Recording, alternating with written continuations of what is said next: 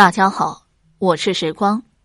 今天呢，我给大家带来一个不能开口说话的孩童这个民间故事。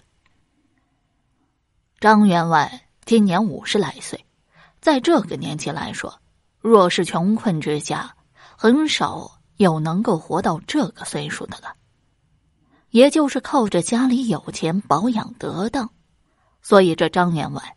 虽说有着老态，但是身体还是很不错的。但是，这个张员外有着一件糟心的事，那就是即使娶了三位妻子、几个小妾，但是始终没有一个儿子。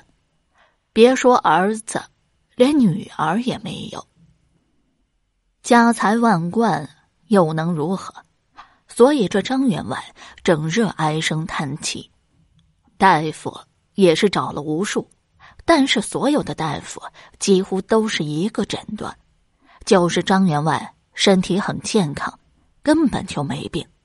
娶到的这些妻子和小妾，也是身体正常，一样没病。但是问题来了，身体都健康，就是没有孩子，所以到了最后，这张员外似乎是认命了一般。也就不再费心思了。但是随着年龄的增长，这几年张员外的心思再次活络了。尤其是最近，城外本是有着一个破庙的，这个破庙被修葺之后，竟然香火重新旺了起来。包括庙中的出家人，都是从远处而来的，据说很是不俗，有着超凡的手段。张员外琢磨了一番之后，带着家眷十来人，乘坐着马车到了古庙之中。本是残垣断壁的古庙，此刻却是整齐一新。青砖的围墙，院中竟然铺就的石条石，可见是十分的奢华。院中有着巨大的石制香炉，上香之后。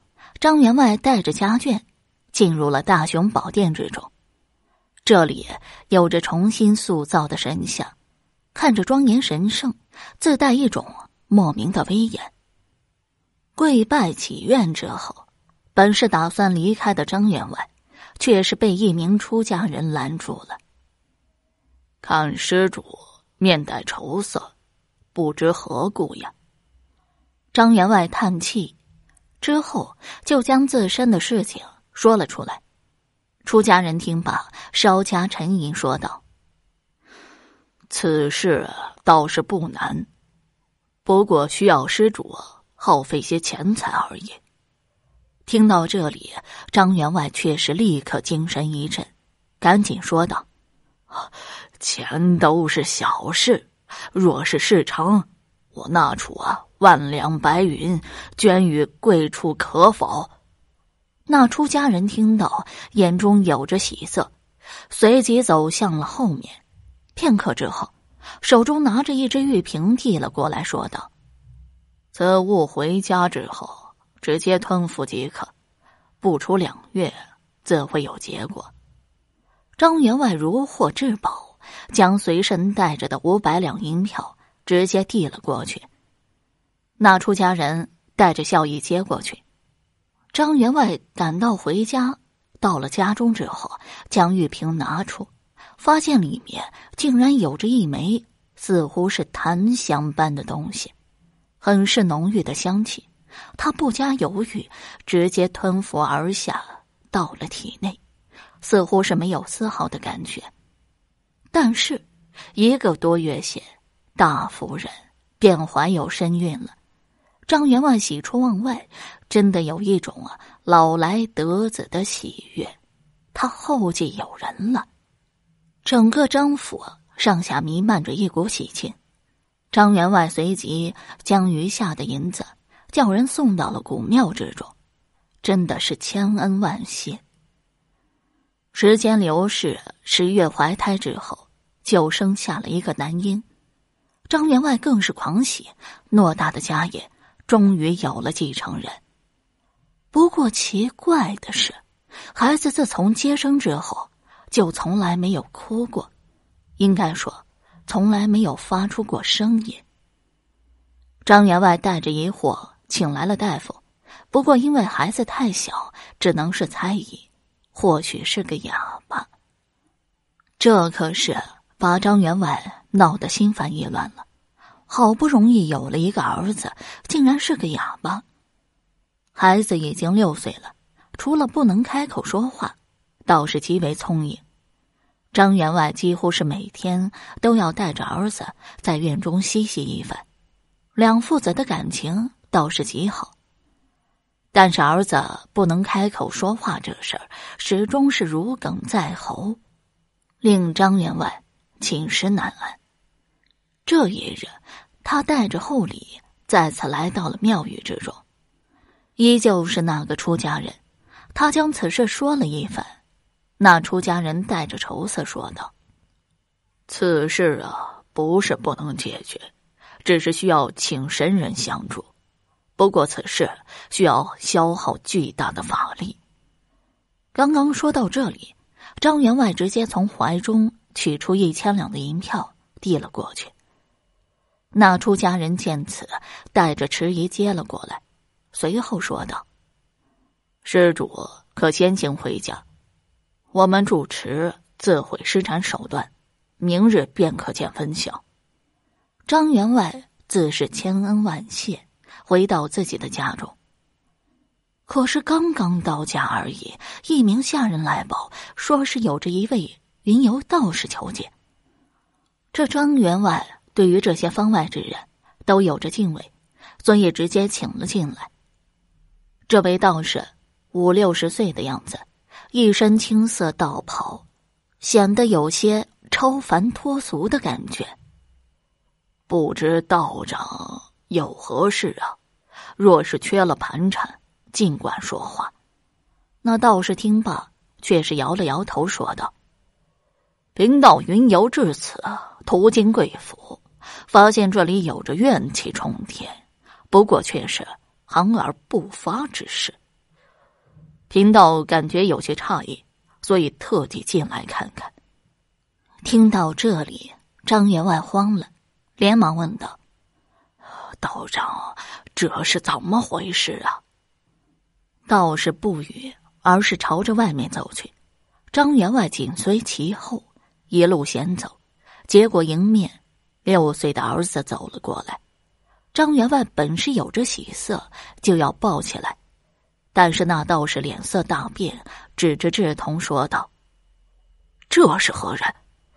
张员外见此，心中有着恐惧，说道：“这是小儿啊。”道士从怀中取出一面铜镜，对着志同照了照，结果脸色更是难看，随即收了铜镜，问道：“此子可是生来不能言语？”